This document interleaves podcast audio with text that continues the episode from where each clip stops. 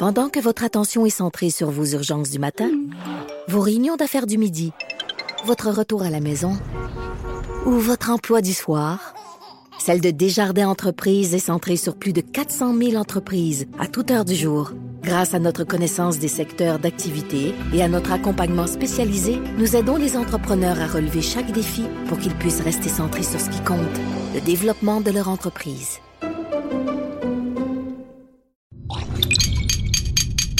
Cube Radio. Cube Radio.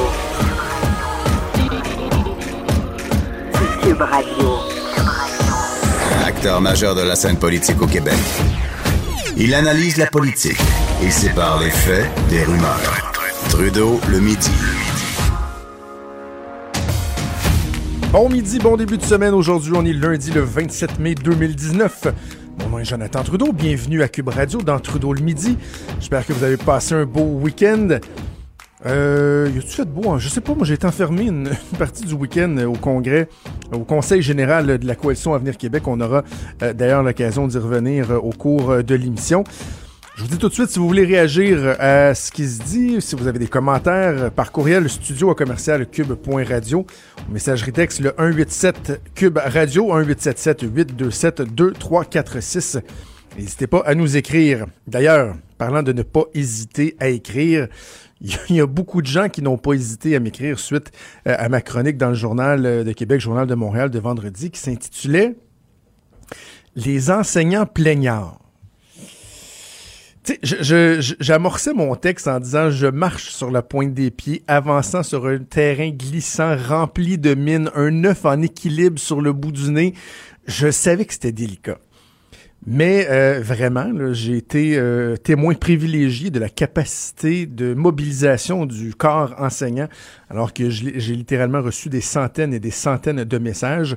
Euh, pour beaucoup d'entre eux, des messages posés, nuancés. J'ai reçu plusieurs dizaines d'invitations à me rendre euh, dans des classes, passer des journées. Vous êtes, vous êtes vraiment gentils. J'aime ça aller sur le terrain. Évidemment, je peux pas accepter toutes ces demandes-là, mais je me suis dit, tiens, je, pour être bon joueur, comme euh, mes commentaires ont euh, déplu à bien des gens, même si je pense que en lisant et en relisant le texte, pourtant, j'apportais toutes les nuances nécessaires à un débat sain, là, et pour éviter les, réactions épidermiques, je me suis dit, je vais quand même en parler avec, euh, avec quelqu'un. Je- Lundi, je veux parler avec un prof et euh, il y en a un qui s'est manifesté, qui lui-même m'avait interpellé sur euh, les médias sociaux et ce n'est pas le moindre. Peut-être connaissez-vous Jonathan, le prof. C'est Jonathan Saint-Pierre qui est enseignant du cours Monde contemporain en secondaire 5 à l'école d'Iberville à Rouen-Noranda. Mais là, la page Facebook Jonathan le prof, suivi par plus de 22 000 personnes. Euh, c'est pas un prof traditionnel. Il y a une barbe, des tattoos, des piercings mais il rend l'enseignement intéressant. Les gens l'écoutent, il est articulé. J'ai dit, ben oui, absolument. Pourquoi on va pas, euh, pourquoi ne pas en parler avec lui? On va aller rejoindre en ligne Jonathan Saint-Pierre. Bon midi. Bon midi, M. Trudeau, ça va bien? Ça va très bien. Si je comprends bien, Jonathan, le prof, euh, quand il a lu mon texte, moi, c'était Jonathan le bof. Ben, en fait, c'était surtout, euh, c'était surtout Jonathan, le, le gars qui est un peu, un peu tanné du discours négatif en enseignement, justement, parce que euh, oui, on le sait, nos conditions de travail sont difficiles, puis je sais que euh, les critiques sont souvent très, très, très légitimes, mais ce que je dénonce, c'est que malheureusement, c'est tout ce qui ressort dans les médias, parce qu'il y a tellement de choses positives qui se font dans nos écoles, mais malheureusement, ça occupe pas l'espace médiatique. C'est un Ben, peu ce que je trouve déplorable. Bon, ben, dans le fond, euh, tout de suite en partant, on a, un- on a un point euh, en commun, c'est-à-dire que je trouve que ça rejoint une partie de, de mon discours, mais euh, je veux, parce qu'on va élargir, là. on parle, on, on dissèquera pas me- ma chronique de, de vendredi, mais c'est, c'est le point de départ, je pense, mais, parce que sur votre page Facebook, vous avez qualifié mon, mon ma chronique d'incendiaire. Puis pourtant, tu sais, honnêtement, là, rarement j'ai relu autant une de mes chroniques que celle-là parce que j'ai répondu, comme je l'ai dit, à beaucoup de gens qui m'ont écrit, puis tu sais, des réponses élaborées. Je trouvais ça important d'échanger. Puis le nombre de fois où je dis que les profs sont des héros, je parle de leur importance, je reconnais à trois reprises toutes les difficultés, que les conditions sont difficiles, etc., etc., etc. Mais je dis, tu sais, mon Dieu, il me semble que tout ce qu'on entend, c'est du négatif. Donc, partons de là, mon texte est incendiaire en quoi?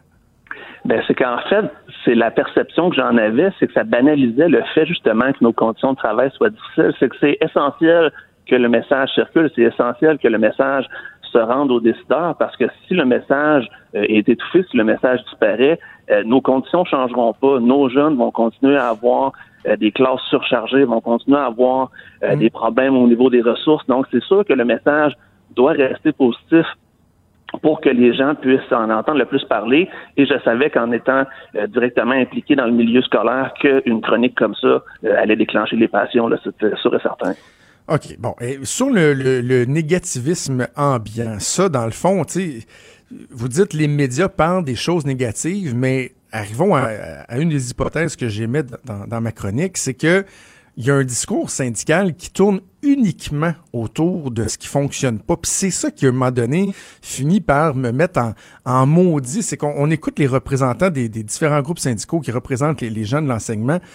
Et ce n'est tout le temps que du négatif. Cours d'économie, voulait pas. Cours sur la sexualité, voulait pas. Récréation prolongée de 5 minutes pour donner 10 minutes de plus de récréation par jour, ils veulent pas. Euh, la semaine de 4 jours euh, qui, qui, est limitée à cause de la pénurie de la main-d'œuvre, c'est un scandale.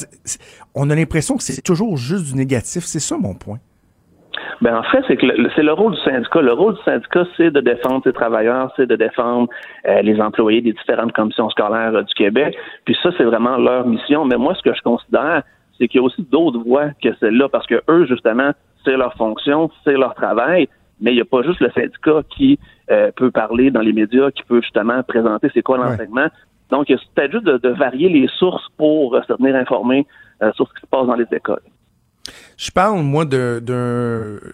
J'émets en tout cas l'hypothèse d'un certain conditionnement. Puis après ça, je veux qu'on parle des difficultés réelles, puis après ça, on parlera de, ce, qui fait, ce qui se fait de, bien. Je pense que c'est ça qui est le plus souhaitable. Mais quand je dis qu'il y a pratiquement un conditionnement qui se fait, c'est-à-dire qu'il y a des élèves qui sortent du bac en enseignement, puis même avant même de mettre le pied en dehors de l'école, moi j'ai l'impression qu'ils sont pratiquement conditionnés à à quel point ça va être euh, débilement tough. sais, à quel point ils vont être épuisés, à quel point c'est difficile. Puis je me dis, ça se peut-tu sur une espèce de forme de conditionnement qui dit, hey, tu vas, tu vas voir là, tu vas en baver une shot là? Je dirais que c'est pas une forme de conditionnement, mais c'est juste du réalisme. Honnêtement, euh, je vais donner un avis très personnel. J'ai fait un mémoire de, maîtrise sur l'insertion professionnelle des nouveaux enseignants. J'ai été aussi chargé de cours en éducation à l'Université du Québec à Rouen-Noranda euh, pour les nouveaux enseignants. Et dans le fond, c'est de leur montrer la réalité parce que souvent, malheureusement, dans la formation, ce qu'on entend, c'est des beaux discours, c'est des belles théories, tout est beau, tout est parfait. Mais la réalité, c'est pas nécessairement ça. Donc, c'est vraiment de les préparer à ce que leur début de carrière soit difficile parce que, euh, pour vous donner un exemple, c'est ma onzième année d'enseignement, j'ai toujours pas de permanence en tant que prof. Donc, depuis les mm. onze dernières années, euh, j'ai eu aucune stabilité de revenus, j'ai eu aucune garantie de travail. Donc, ça vient chercher quand même beaucoup de beaucoup d'émotions parce que c'est plus difficile de euh, s'acheter une maison, de se fonder une famille, d'avoir une vie stable. Et si on banalise tout ça, ben c'est là où on se ramasse avec des gens euh, qui arrivent en enseignement, qui sont pas préparés, qui sont désillusionnés, euh, qui quittent avant cinq ans. Donc c'est important de savoir dans quoi on s'embarque et d'être clairement au courant euh, des conditions pour justement arriver le mieux préparé possible et peut-être avec justement des nouvelles des nouvelles armes, des nouveaux atouts pour venir changer cette dynamique-là. Parler du statut d'emploi qui est, une des, des, des, difficultés, la précarité si on veut. Sinon, les, les, les autres difficultés les plus euh, évidentes, les plus euh, euh, qui, qui, affectent le plus les enseignants? On parle de quoi? Le, le, surpeuplement des classes, par exemple, j'imagine? C'est sûr que le surpeuplement des classes, comme moi en secondaire 5, en début d'année, j'avais des classes de 33-34 élèves.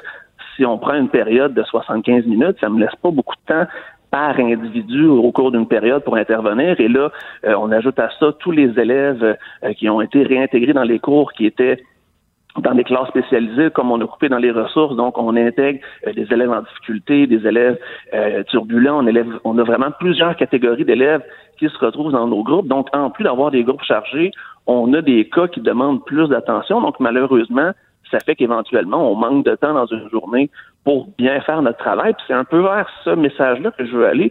Ce que les profs veulent, dans le fond, ce que les profs veulent envoyer comme message, c'est qu'on veut juste avoir les moyens pour faire notre travail comme il faut. On veut avoir les conditions pour faire notre travail comme il faut, pour permettre aux jeunes d'avoir le meilleur de nous-mêmes et ensuite être capable de grandir dans notre enseignement. Mais présentement, c'est pas juste au Québec. Là, j'ai fait beaucoup de recherches, j'ai des contacts un peu partout dans le monde. C'est mhm. international. Il y a une crise en éducation euh, à plusieurs niveaux. Je sais qu'en France, c'est un peu la même chose, en Belgique. Donc, il y a plusieurs pays de la francophonie euh, qui vivent la même chose que nous. je pense qu'il serait peut-être temps de commencer à pas juste en parler, mais à commencer à faire des actions pour revaloriser notre travail, mais aussi pour vraiment mettre en place des choses concrètes euh, pour aider les jeunes qui vont être les futurs travailleurs de demain comment on peut euh, procéder à une, valorisation efficace, une meilleure valorisation du métier d'enseignant? Je sais que ça fait partie du plan de match euh, du gouvernement de François Legault, Jean-François Roberge qui en a parlé. Euh, bon, le, message, l'initiative doit partir d'en haut, mais également de la base aussi. Bon, je parlais des syndicats, je, je reviens aussi là-dessus, je n'ai pas l'air de m'acharner, mais est-ce que c'est une responsabilité qui est partagée de dire ben, on doit davantage valoriser, davantage. Puis tiens, je vais mettre les médias aussi là-dedans, les médias aussi le faire, de le, davantage valoriser, davantage parler des bons coups, de ce qui se fait euh, de bien, des côtés euh, gratifiants de l'enseignement et non pas uniquement des difficultés, même si on les connaît, qu'on sait qu'elles sont bien présentes. Ben, je pense que ça ferait du bien peut-être au discours et ça, peut, ça changerait peut-être la perception des gens aussi sur notre travail, euh, de montrer qu'il y a vraiment beaucoup de positifs qui se fait dans les écoles. J'ai des collègues de partout qui ont de super projets, mais qui malheureusement euh, vont, vont tomber dans le silence parce que c'est pas ce qui attire euh, la, critique médiatique, c'est pas ce qui attire le journaliste. Donc c'est sûr que mon opinion personnelle, ce serait que tout le monde, sans exception, prennent une approche plus positive par rapport à l'enseignement, par rapport à l'éducation. Et dans le fond, j'en profite en même temps pour lancer une invitation à tous les journalistes de Québécois Média qui écoutent l'émission présentement. Contactez des profs dans votre entourage, contactez des gens dans le milieu et parlez-leur. Vous allez comprendre que chaque critique est, dans le fond, pour amener du positif. Chaque critique est pour avoir vraiment une meilleure qualité de vie, une meilleure qualité de travail. Et que malgré tout ça, malgré toutes les choses qui sont dénoncées, euh, on est des gens passionnés, on est des gens qui travaillent fort on essaie de faire du mieux qu'on peut avec les conditions qu'on a et qui pourraient avoir de super belles histoires à raconter si jamais ils prenaient le temps de venir nous parler ou de venir nous rencontrer. C'est ça. Mais, peut-on convenir, Jonathan, que la, responsabilité va dans les deux sens aussi? Moi, j'ai à plus d'une reprise, j'ai euh, euh, mis au défi euh, Mme Scalabrini, par exemple, de me proposer une entrevue qui serait positive. J'ai dit à ces gens-là, à plus d'un syndicat, on parle toujours du négatif. Proposez-moi des trucs qui vous allument, qui sont le fun. On va pouvoir, puis tu sais, des bruits de cricket. Là. J'ai jamais eu de retour alors que moi j'ai demandé ça. Je vous écrivais hier, on, s'est écrit un petit message, puis je disais ben ok oui, ça me fait réfléchir. S'il faut, j'attendrai plus qu'on me parle de ces bonnes initiatives-là, je vais tenter moi-même peut-être de, de, de, de, façon régulière de mettre en lumière ce qui se fait de bien, ce qui est euh, valorisant, ce qui est réjouissant de ce qui se fait dans le milieu de l'enseignement. Ben, tiens, parlons donc pour commencer de vous, ce que vous faites par le biais de votre page Facebook. C'est le fun, ça motive les gens. Vous avez décidé d'avoir une approche différente pour euh, susciter l'intérêt chez les jeunes. Oui, exactement. Dans le fond, euh, quand j'ai commencé ce projet-là l'année passée, tout ce que je voulais, c'était de garder un contact avec mes anciens élèves pour pouvoir continuer à discuter puis échanger avec eux. Et au final, euh, je me suis rendu compte que ça intéressait les parents, que ça intéressait mes collègues, que ça intéressait la communauté et par ricochet pratiquement tout le monde. Parce que dans le fond, mon objectif, c'était d'ouvrir ma classe, c'était de démocratiser euh, l'école, c'était de montrer dans le fond qu'est-ce qui se fait aujourd'hui en 2019 à l'école et la réaction, comme vous le disiez en début d'émission, est vraiment super. Après un an, 22 euh, 000 personnes qui me suivent de plusieurs hmm. pays. Euh, je suis capable d'avoir euh, des, des, contacts avec plusieurs personnes. J'ai été capable de, de, faire des émissions de télé, des entrevues à la radio, dans les journaux. Ça me donne une, une exposure qui me permet justement de faire ce travail de valorisation-là, de faire ce travail de d'exposition positive du travail d'enseignant. et grâce à ça, ben en même temps, moi, ça me continuer à me motiver à faire plus de choses, à m'impliquer de plus en plus, et ça donne aussi le goût à d'autres personnes du milieu d'enseignement euh, de, de, faire un peu la, même chose sans nécessairement faire euh, une page Facebook, mais de s'impliquer davantage et de continuer justement à travailler sur des solutions pour qu'on ait un meilleur milieu de travail. Est-ce qu'il y en a qui, qui trouvent à l'inverse que vous sortez trop du, cadre euh, normal, que vous déplacez trop d'air ou l'appui est, est, pas mal unanime? Je dirais que l'appui est pas mal unanime. Si jamais il y a des gens qui me critiquent, euh, les critiques ne rendent pas jusqu'à moi parce que pour 99% euh, des cas, il y a que du positif. C'est sûr que j'ai pris position sur des sujets un peu plus glissants parce que j'essaie aussi de, de de, de, changer des choses, comme je me suis attaqué au mouvement anti-vaccination, je me suis attaqué à différents éléments comme ça. Donc là, j'ai vu qu'il y avait une certaine résistance, mais c'est qui je suis. Et en tant qu'enseignant, je pense que c'est aussi notre mission euh, de d'éduquer les gens sur des choses importantes et ce mouvement anti-vaccination-là est un exemple parmi tant d'autres, mais c'est vraiment la seule fois où j'ai eu, euh, je vais dire un- en anglais, un backlash, vraiment un gros retour négatif, mais sinon, Mhm. pour le reste, j'ai pratiquement que du positif. J'ai vraiment beaucoup, beaucoup de plaisir à faire tout ça. Et euh, ça, ça me- ça me donne encore le goût de continuer à en faire encore plus. Ben, le temps passe beaucoup trop vite, on doit se laisser, mais je veux absolument vous réinviter parce que d'un, comme j'ai dit, je veux qu'on parle davantage de ce qui se fait euh, de, de bien, de, de, de, motivant, d'original dans le milieu de l'enseignement. Je pense que vous êtes un, bon exemple. Entre autres, vous utilisez beaucoup les technologies. Ça fait jaser ça, là. Technologie, téléphone en classe et tout. On pourra peut-être euh, avoir la discussion notamment euh, là-dessus. Ça a été un plaisir euh, de vous parler, Jonathan Saint-Pierre. Ça m'a fait plaisir, M. Trudeau. Merci beaucoup, Jonathan Saint-Pierre, euh, communément appelé Jonathan le prof. Vous pouvez voir euh, sa page Facebook qui est très, très, très populaire. Il fait des vidéos, euh, des mises en situation. Euh, je trouve ça le fun. C'est des profs comme ça, on en veut, amenez-en. Je dis pas que les autres profs qui sortent pas tous du cadre ne sont pas, ne, ne- ne sont pas bien, mais c'est le fun d'avoir des profs comme ça. Ce sont le genre de profs euh, qui marquent l'imaginaire. Tu moi, je me souviens encore de mon prof de, de sciences physiques euh, en son R4, Patrick, euh, Patrick, Patrick Lawler, qui était incroyable. Le gars montait sur son bureau, toi, il était debout sur son bureau, faisait des, euh, drôles de comparaisons, souvent à caractère grivoise pour nous expliquer la, la, la- la physique, etc. C'est un prof dont je me souviens encore, alors qu'il y en a d'autres qui étaient plates, qui m'ont pas marqué. Bref, c'est un sujet qui m'intéresse. On va en reparler. Je vais peut-être même réécrire là-dessus. Mais euh, je voulais repasser le message au prof. Premièrement, je ne retire rien, pas un mot, pas un iota de ce que j'ai dit sur le fait que j'ai l'impression qu'il y a un conditionnement qui fait en sorte que le discours est uniquement négatif et qui fait en sorte que dans la population, il y a des préposés aux bénéficiaires, des infirmiers, des infirmières, des, serveurs, des serveuses, des éboueurs, des, poseurs de bardeaux qui se disent Ouais, mais nous autres, tu sais, on l'a pas facile. Là. On est au salaire minimum, on l'a vraiment pas facile. Donc oui, on reconnaît leurs difficultés.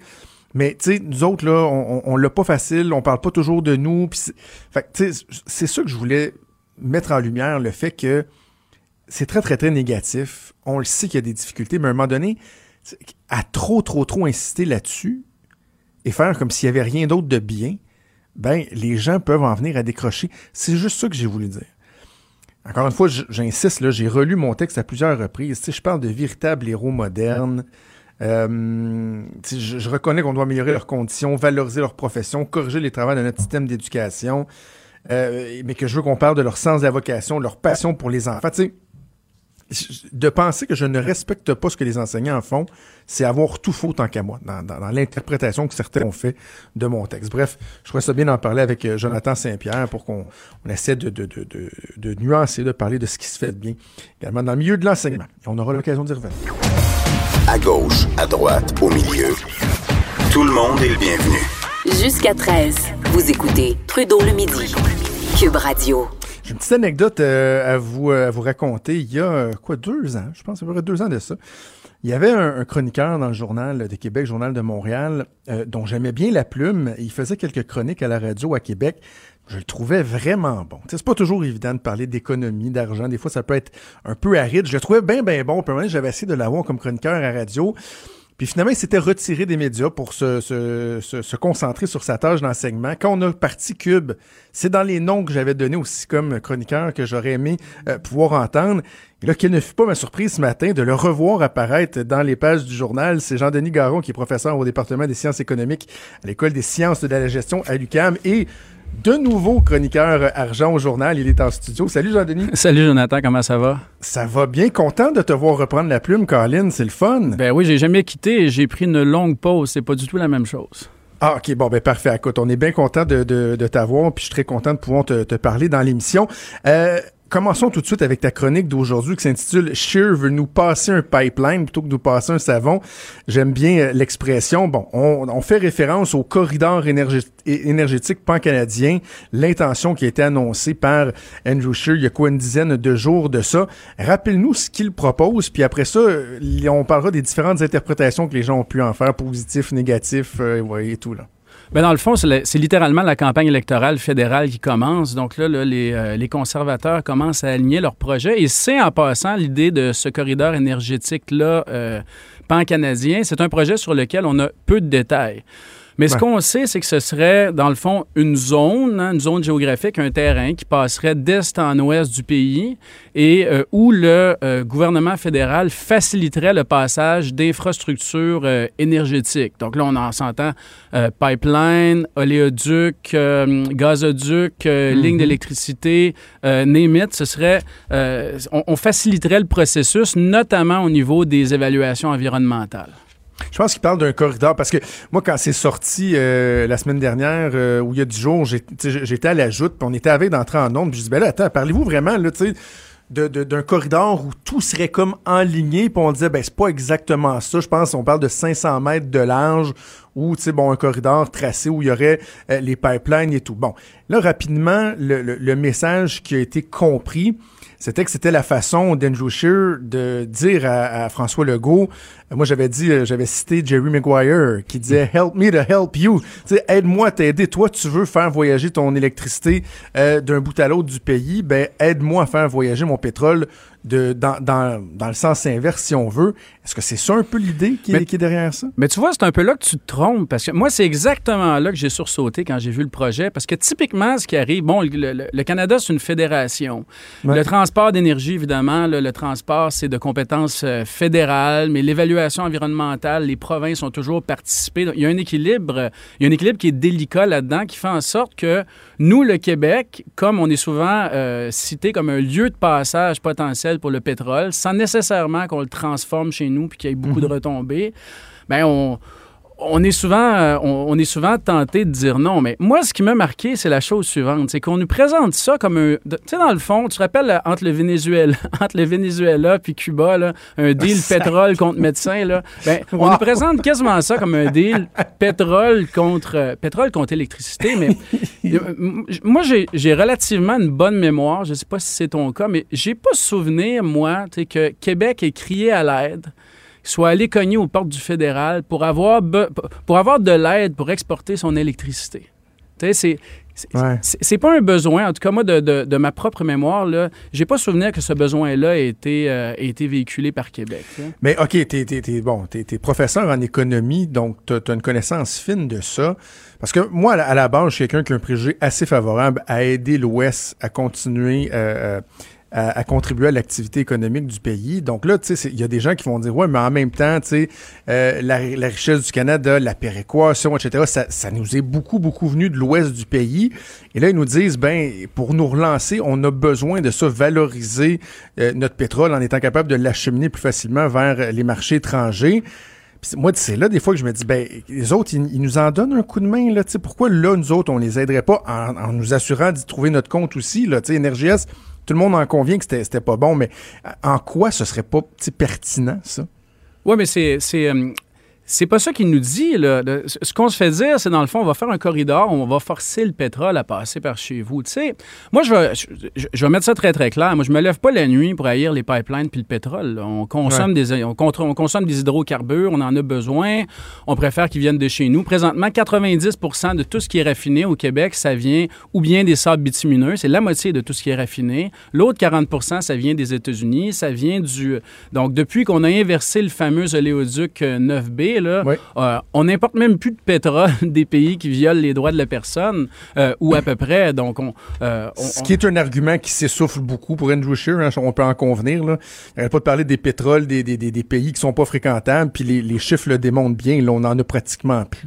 Puis ça démontre aussi que le Québec est ouvert à faire des affaires avec l'Ouest. Il me semble que notre passé récent là, est, très, très clair là-dessus. Quand on a inversé le flux de cet oléoduc-là, là, par exemple, il y a eu des manifestations il y a des gens qui étaient contre. Le gouvernement du Québec s'est prononcé. Le gouvernement du Québec a dit on est d'accord pour que ça se fasse si c'est sécuritaire, si ça enrichit les Québécois, puis si l'environnement est protégé. Évidemment, c'est toujours relatif, la question de l'environnement. Il n'y a jamais de situation à zéro risque, mais on a été historiquement un très, très, très bon partenaire d'affaires.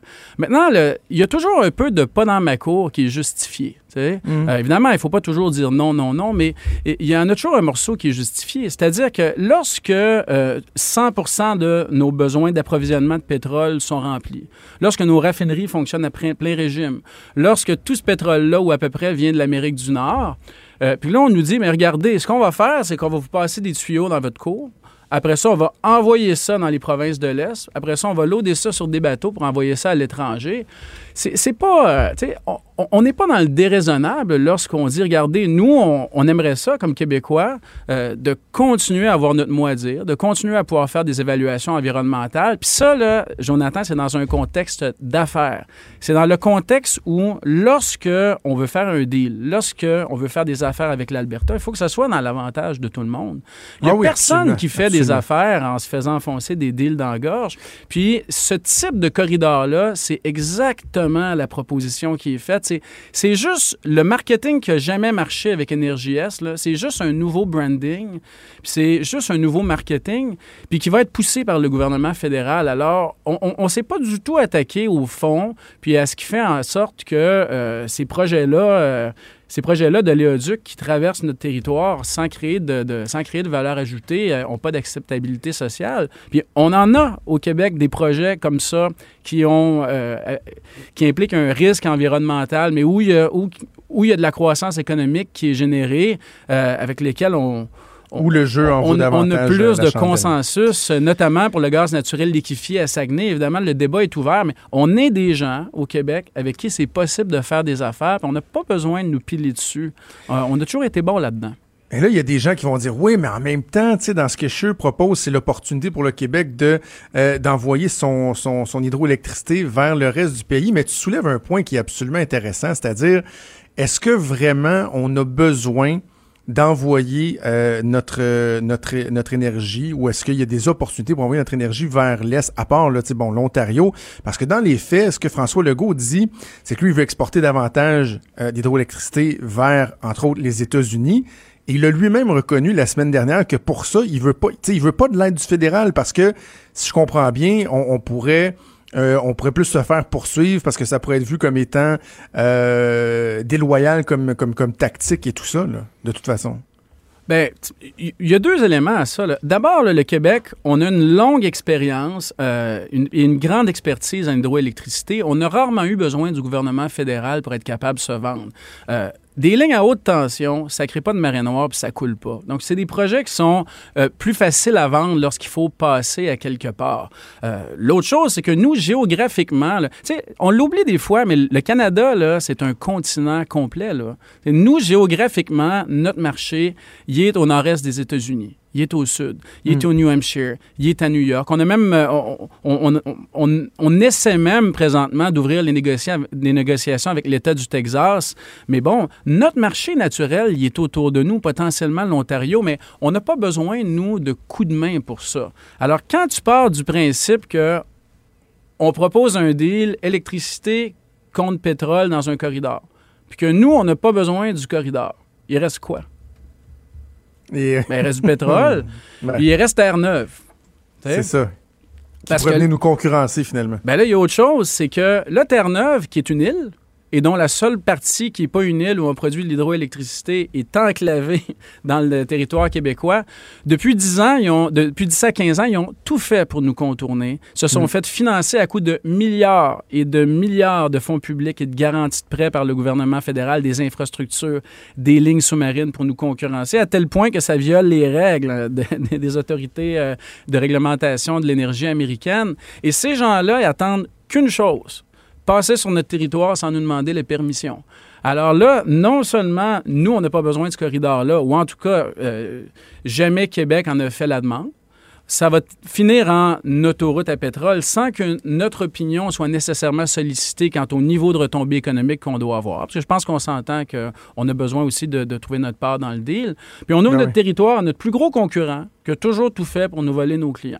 Alors moi, je, je- on m'a appris à compter très jeune, là, et je, je sais toujours compter, puis j'ai pas vu... euh, j'ai pas vu d'évidence là-dedans à l'effet que c'est un bon projet pour le Québec. Jusqu'à quel point, Jean-Denis, tu, considères au niveau économique que euh, autant le, le Canada dans, dans, dans sa globalité que les provinces de l'Ouest ont été imprudents dans les dernières décennies euh, dans la gestion économique des, des bitumineux, des, ressources naturelles. On prend tout le temps l'exemple de la Norvège qui s'est constitué un fonds souverain. ils continuent à, avoir des retombées de l'exploitation de, de, de, leur richesse naturelle, mais ils préparent la transition. Un des problèmes, est-ce que c'est pas ça que dans les provinces de l'Ouest puis au Canada, on a continué à cacher, cacher, cacher, sans jamais se dire qu'à un moment donné, il, y aurait peut-être une fin à ça puis qu'il fallait euh, être plus prévoyant? Ben, regarde, je vais te faire une histoire courte, là. L'Alberta, là, avec toute la richesse qui a été générée, euh, notamment quand le, baril de pétrole était à, était à 150 pièces, là, mm-hmm. l'Alberta aujourd'hui, c'est une province qui n'a pas une scène d'épargne, puis qui a un déficit. Après ça, l'Alberta vient nous dire que à peine notre péréquation, puis que nous, on fait des surplus pendant qu'elle fait des déficits. Puis savez-vous, c'est quoi le taux de taxe de vente en Alberta? Provincial? C'est combien? 0% C'est zéro, hein, c'est ça. Donc, fait qu'à un moment donné, à un moment donné, il faut être cohérent. Donc, l'Alberta, effectivement, a fait une mauvaise gestion de ses finances publiques. C'est une province qui ne s'est pas euh, taillée une réputation d'être un penseur à long terme. On va le dire poliment comme ça. La deuxième chose, c'est que l'Alberta n'a pas d'accès à l'eau. Peut-être à part pour le passage du nord-ouest, lorsque la planète va s'être réchauffée. Eux, c'est clairement ah. dans leur avantage. Là. Euh, alors, elle n'a pas d'accès à l'eau. Euh, s'est fait dire non euh, pour plusieurs projets de léoduc euh, qui descendent vers les États-Unis. Alors, c'est une province qui est enclavée. Donc, elle, est assise sur un trésor, puis elle ne sait pas comment le sortir de là. Alors, c'est pas une évidence non plus que, que des provinces comme le Québec ou que des provinces comme la Colombie-Britannique soient inquiètes. Là. C'est, pas surprenant que nous, on, on soit inquiets de ce qui s'en vient, parce qu'à partir du moment où un gouvernement fédéral invoque l'intérêt national pour nous passer les pipelines sur notre terrain, euh, on va dire en bon français, ça va être unleashed l'Alberta. Parce que l'Alberta, même au niveau de production qu'elle a déjà eu, se retient à cause de son incapacité à la sortir du ah, territoire, là, à sortir son pétrole du territoire. Alors, c'est pas la question d'être contre le pétrole, contre ci, contre ça. Moi, j'ai une voiture puis il y a du gaz dedans. C'est pas ça la question. La question, c'est que quand on fait des affaires, il faut que ce soit à l'avantage de tout le monde. Puis quand on essaie de vous forcer un deal d'affaires, c'est généralement parce qu'il y a un des deux qui n'aurait pas accepté. Le fameux What's in it for me. Là. Ben oui, puis c'est important. Il n'y aurait a aucune entreprise qui serait en affaires sans ça. Je veux dire, c'est la, la, le fondement d'une transaction commerciale, c'est que tout le monde y trouve son compte.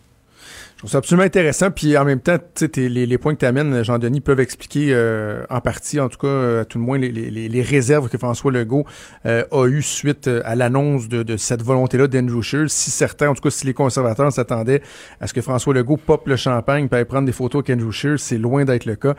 C'est peut-être justement parce que François Legault a l'impression qu'il ne trouve pas son compte. Jean-Denis, c'est un plaisir de te relire dans le journal, puis j'espère qu'on aura l'occasion de remettre ça bientôt ensemble à la radio. À la prochaine, bye. Merci, c'était Jean-Denis chroniqueur argent au journal, également professeur au département des sciences économiques euh, à l'École des sciences de la gestion de l'UQAM. Quand Trudeau parle de politique, même les enfants comprennent. Jusqu'à 13. Vous écoutez Trudeau le midi. Cube Radio.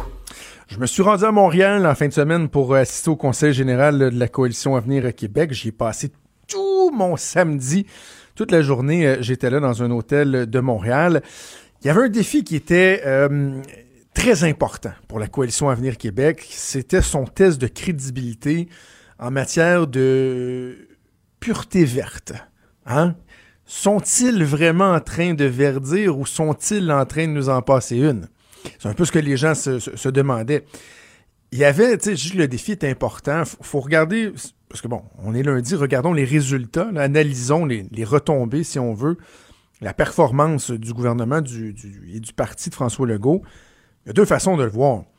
Est-ce qu'ils ont réussi à convaincre tous leurs opposants? Est-ce que le Parti libéral du Québec, le Parti québécois, Québec solidaire, qui, on s'en souviendra, a lancé un ultimatum au gouvernement euh, pour agir, pour les convaincre, l'ultimatum 2020, euh, est-ce qu'ils peuvent convaincre ces gens-là? Est-ce qu'ils peuvent convaincre les plus verts des plus verts?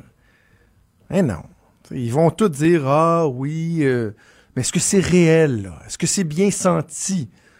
Est-ce que c'était juste du marketing politique auquel on a assisté? T'sais, on a l'impression que peu importe ce qu'ils vont faire, ça ne marchera pas. D'ailleurs, ça me faisait dire en fin de semaine, je me faisais la réflexion à un moment donné. Je me rendais là samedi matin. Je me disais, qu'est-ce que la CAQ a fait pour qu'on doute tant que ça de leur volonté euh, de participer aux efforts pour enrayer les, effets des, changements climatiques, en fait, pour enrayer les, les changements climatiques, réduire nos GES.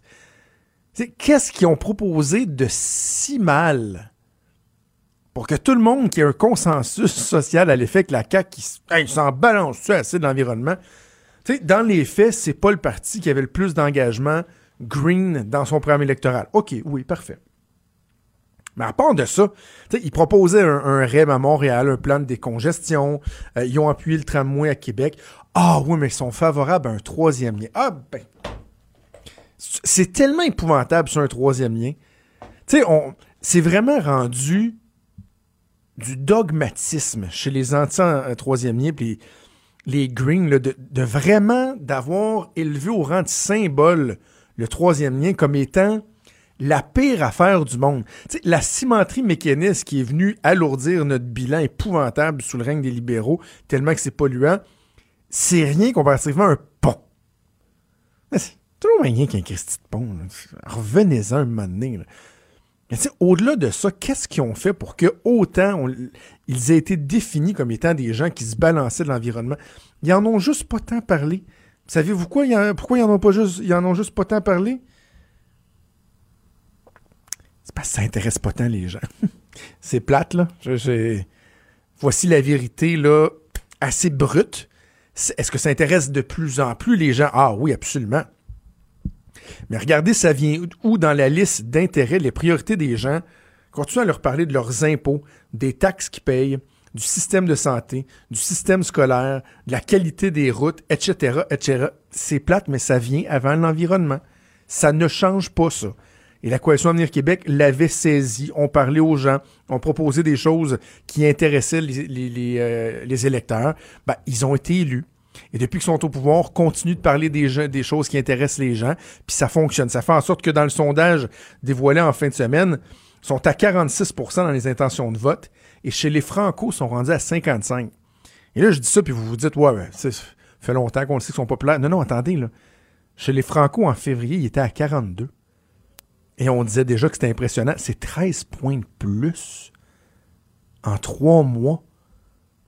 Fait que ceux qui pensent que le projet, c'est la laïcité, puis le projet de loi, c'est taxi, puis tout ça, que, oh, tu sais, ils se faisaient pas d'amis. Non, non, ça fonctionne de plus en plus, leur affaire.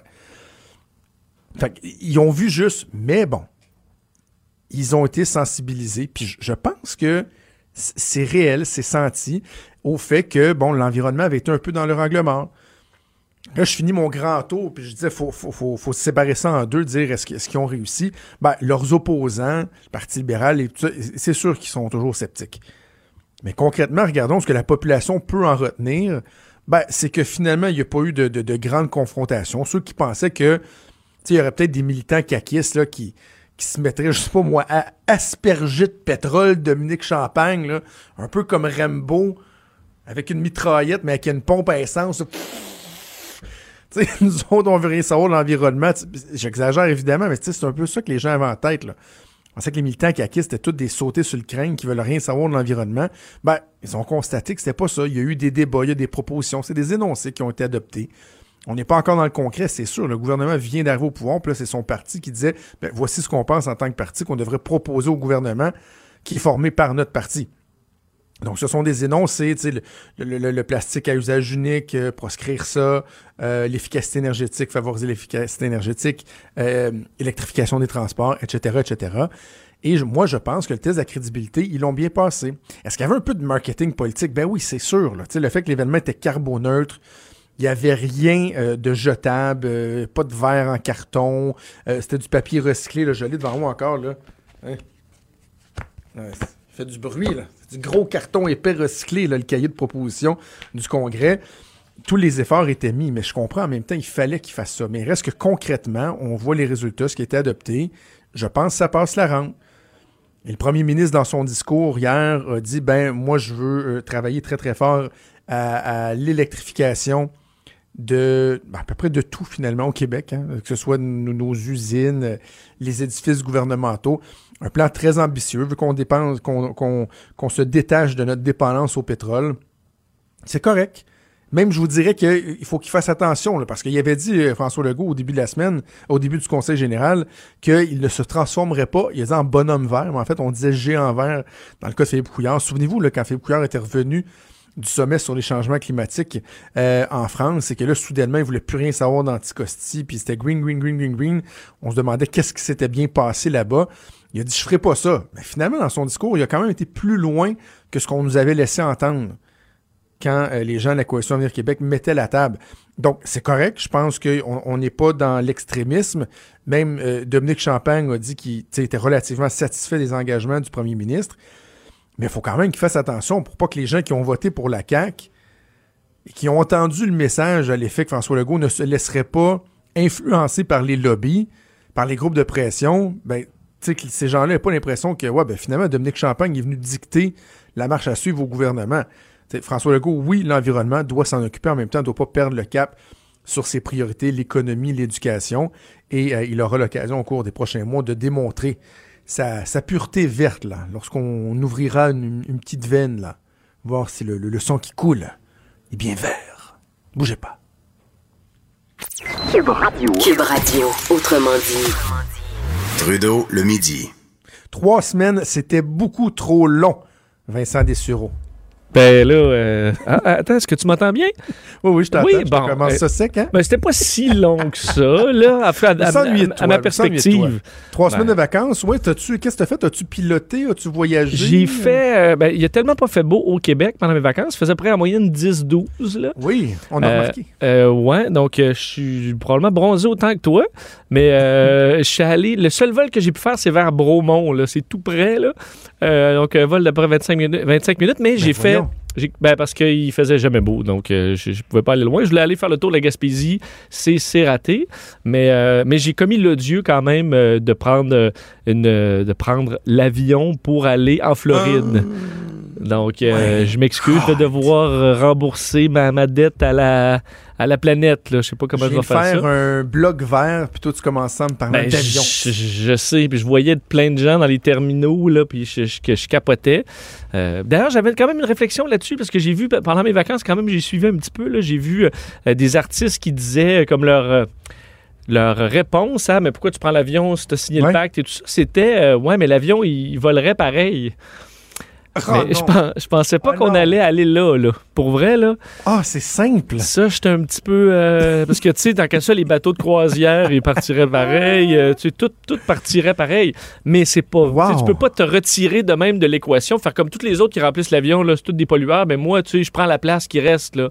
Tu comprends?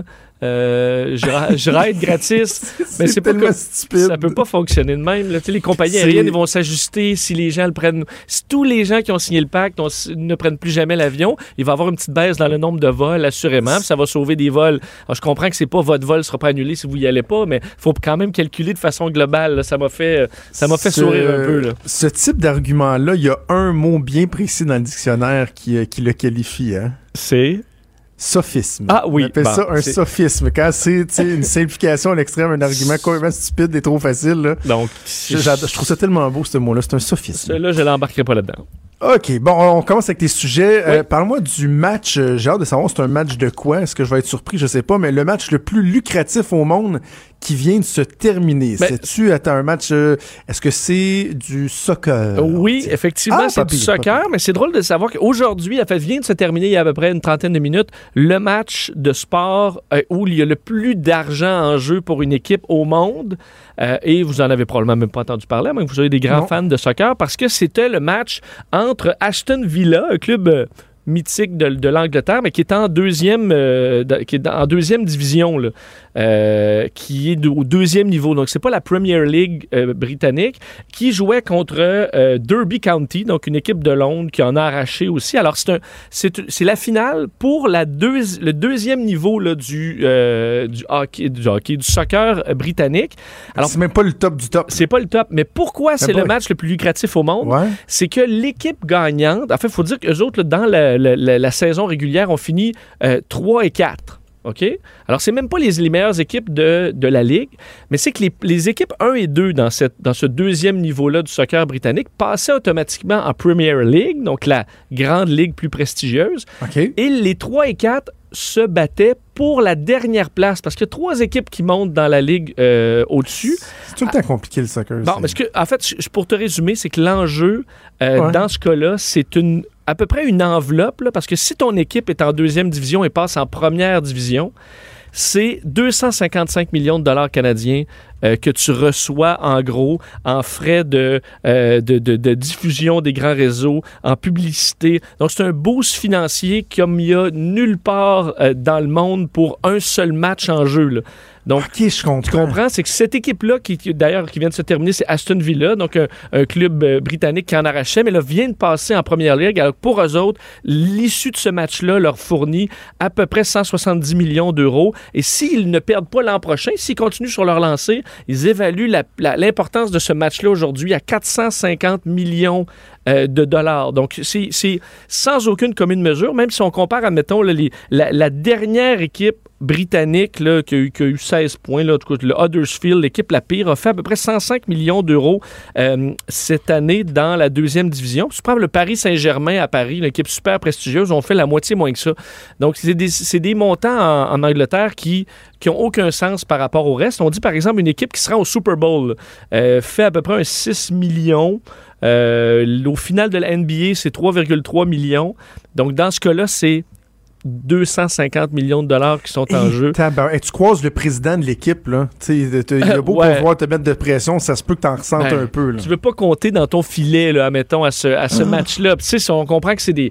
C'est, c'est pas une équipe qui, qui, qui, qui, disons, qui tirait son épingle du jeu, une équipe de deux idées, deux équipes de deuxième niveau qui en arrachent un peu, qui ont déjà été en Premier League, mais qui ont eu des, des saisons catastrophiques. Puis là, tu te bats pour la grosse cagnotte. Alors, Il y c'est a, ce qui vient de il y se a passer. beaucoup de choses, Vincent, que je, je ne saisis pas du soccer. Et l'une d'elles est le fait que, plus souvent qu'autrement, la personne qui compte dans son propre but dans un match important se fait ultimement assassiner. Bon, ben écoute, c'est arrivé une fois. Euh, j'ai C'est vu, juste une fois. Euh, ben moi, c'est arrivé une fois, je pense qu'il y en a un qui s'est fait descendre, mais c'est devenu un peu mythique. Mais je comprends que. Parce qu'il y a un joueur européen, j'oublie son nom, mais que je l'ai vu qui avait été insulté. Cette, euh, je pense que c'est un, joueur de l'équipe française qui a marqué deux fois dans son filet cette année. Puis, euh, tu sais, c'était pas une bonne année, là. Tu comprends? Déjà que marquer deux fois, ça doit être, ça doit être déjà bon, là. Mais dans ton filet. Ton but. Des autogols, fasses, là. Des autogols, là, c'est pas grave. Autogol! Euh, OK, parle-moi des employés de Cube qui sont euh, on en convient, je pense à, à, Joanie qui est assis euh, tout juste à côté de toi, tous nos autres collègues qui sont très, très, très performants. Là. Oui. Euh, toi, tu es capable de me dire pourquoi on est si important, Bon, euh, performant que ça? Moi, je dirais que c'est parce que Jean-Nic Gagné nous menace toujours de nous mettre à la porte. ouais, ben. non, c'est pas vrai. Non, mais je, je- euh, je- peut-être une explication pourquoi les, les employés de, de Cube sont si, Ouais. sont si efficaces au travail en raison d'une étude de l'Université de Californie du Sud. Et la raison étant que c'est typique dans nos bureaux, puis je pense que dans ton Ok. le tien aussi, euh, on crève de chaleur. Ah, c'est bon, oui. Tu comprends? Et euh, avoir chaud au travail euh, boosterait les performances du sexe féminin. Et Hein? on a plusieurs employés euh, bon, féminins ici à, la station. Tu parlais, tu parlais de Joanie, euh, on a Marie-Pierre, on en a plusieurs. Oui. Et euh, lorsqu'il fait froid dans un milieu de travail, ce qui est le cas à d'autres endroits, là, tu sais, surclimatisé ou qui chauffe pas assez l'hiver, ben il y a une perte de performance chez la femme. Mais quand il se met à faire chaud, euh, là, les choses changent. Ils ont fait une étude auprès de 543 euh, étudiants collégiens qui faisaient toutes sortes de tests de mathématiques euh, ou autres, donc des tests de, tests- que ce soit tests de la parole, mathématiques et autres. Entre 61 degrés, là on parle de Fahrenheit, et 91, donc entre un peu trop froid et un peu trop chaud. Est-ce qu'on se rend compte, c'est que lorsqu'il fait plus chaud, euh, les femmes performent de façon beaucoup plus, euh, de façon meilleure en maths et euh, au niveau des capacités verbales, et l'homme s'abaisse. Par contre, ce qui est positif, c'est que Euh, c'est que là, moi, on devient un petit peu dommé. mais c'est que là où c'est positif, c'est que la femme devient beaucoup plus, euh, disons, efficace que l'homme le devient moins. Tu comprends? Alors, en moyenne, garder un espace de travail plus chaud augmente les performances parce que nous, on vient un petit peu plus nono, mais pas autant que la femme devient plus brillante. Wow! Ah. c'est vraiment, tu sais, OK, mais c'est vraiment, c'est spécial. Ben oui, c'est spécial. C'est pour ça qu'on euh, dit. C'est gênant un peu pour nous, là. Ben, ils Mais- ont pas- et, et- et à l'inverse, quand il fait plus froid nous, est-ce qu'on devient plus intelligent que ce que la femme devient moins performante? Euh, ou- non, ça, ben, ça euh, c'est. On est vraiment con. Il n'y a pas beaucoup d'effets, euh, mais euh, les femmes, eux, semblaient avoir une baisse de performance au, au niveau plus, euh, plus frais. Alors, faut garder ça. Puis, euh, ce qu'ils expliquent, ils ne donnent pas un degré, admettons, le Golden Degrees, là, je pourrais l'appeler le degré d'or, qui serait là, le niveau, parce qu'il peut y avoir des milieux de travail, il y a plus d'hommes, de femmes. Mais ce qu'ils disent, c'est d'avoir une réflexion et d'autres études sur euh, la température au travail et que euh, peut-être de se traîner pour les femmes plus d'une petite couverture pour se garder au chaud quand il fait froid. Pour les hommes, de se garder un petit peu plus au frais, donc avec un, un petit Ben oui, des- c'est ça, des le vêtements qui respirent. j'aime ça. Ouais. Il y a ma blonde qui vient de m'écrire que j'ai plus le droit de chialer qu'elle n'en fait pas assez à la maison. c'est parce que je garde toujours ça trop froid. Oui, mais tu, ouais, mais tu sauves Toi, des. tu viens d'y donner euh, des arguments, c'est épouvantable. Oui, mais avec ton palace, là, tu sauves de l'argent à la fin de l'année qui qui, qui est peut-être pas compensé par les, les- les capacités cognitives euh, qui, qui augmentent là, dans ta. Ouais, ben non, non c'est le contraire. C'est qu'en été, je garde ça très, très frais. Fait qu'au contraire, ça coûte plus cher. Ah, ah, je Euh, comprends. comprends? Hey, Je dis- comprends. pour terminer, mauvaise nouvelle pour Dominique Champagne. Moi qui pensais que le, le pape vert avait eu un beau week-end euh, à la CAQ Ben- avec euh, plusieurs de ses doléances qui ont été écoutées par la CAQ. Mais qu'est-ce qui est une mauvaise nouvelle? Ben, en fait, Ben- il y en avait une en début de chronique. C'est le fait que tu as pris l'avion. Ben, c'est- et c'est un peu relié à ça, c'est que sais, on, se bat un peu ici pour, on a l'impression, la, la survie ou non de, de- de la planète Terre. là. C'est un Clairement. peu le, le ton catastrophiste de, de Québec solidaire, mais un dossier super intéressant à CNN en fin de semaine sur euh, la Chine. La Chine qui travaille à développer son réseau d'aéroports. Et d'ici là, 2035, donc c'est quand même pas si loin, là, donc en, en, euh, un peu plus, à peu près 15 ans, euh, la Chine est en mode construction d'aéroports. Ils vont en construire oui. plus de 200. Donc, plus de 200, alors que nous autres, on n'a pas plein, plein d'aéroports vraiment au, euh, ici à Quand part j'étais à l'aéroport de Québec encore il y a 4 ans, c'était un aéroport par mois qui ouvrait en Chine à l'époque. Ben, c'est ça, et c'est à peu près ce rythme-là, parce que tu te rends, ils ont besoin de Ouais. 235 nouveaux aéroports d'ici fou. 2035. D'ailleurs, le nouveau de Beijing ouvre euh, sous peu, au mois de septembre. On commence les tests euh, dans, les, dans les derniers jours. Le Daxing International Airport, la- l'aéroport avec le plus gros terminal au monde, c'est 97 terrains de soccer, quatre euh, pistes immenses qui vont accueillir 100 millions de passagers. Et on ferme pas l'autre l'ancien aéroport de Beijing là, qui va rouler quand même euh, à full throttle, pardonne-moi l'expression. Alors, euh, c'est pour ça qu'il peut-être un petit peu inquiétant à dire nous autres, on essaie de limiter, dire ah, j'irai pas dans le sud cette année pour sauver la planète, mais il va se construire 235 nouveaux aéroports juste en Chine. Hey, merci Des, c'est un plaisir de te retrouver. On t'écoute avec Mario à 14h cet après-midi. On va être là. Cube Radio.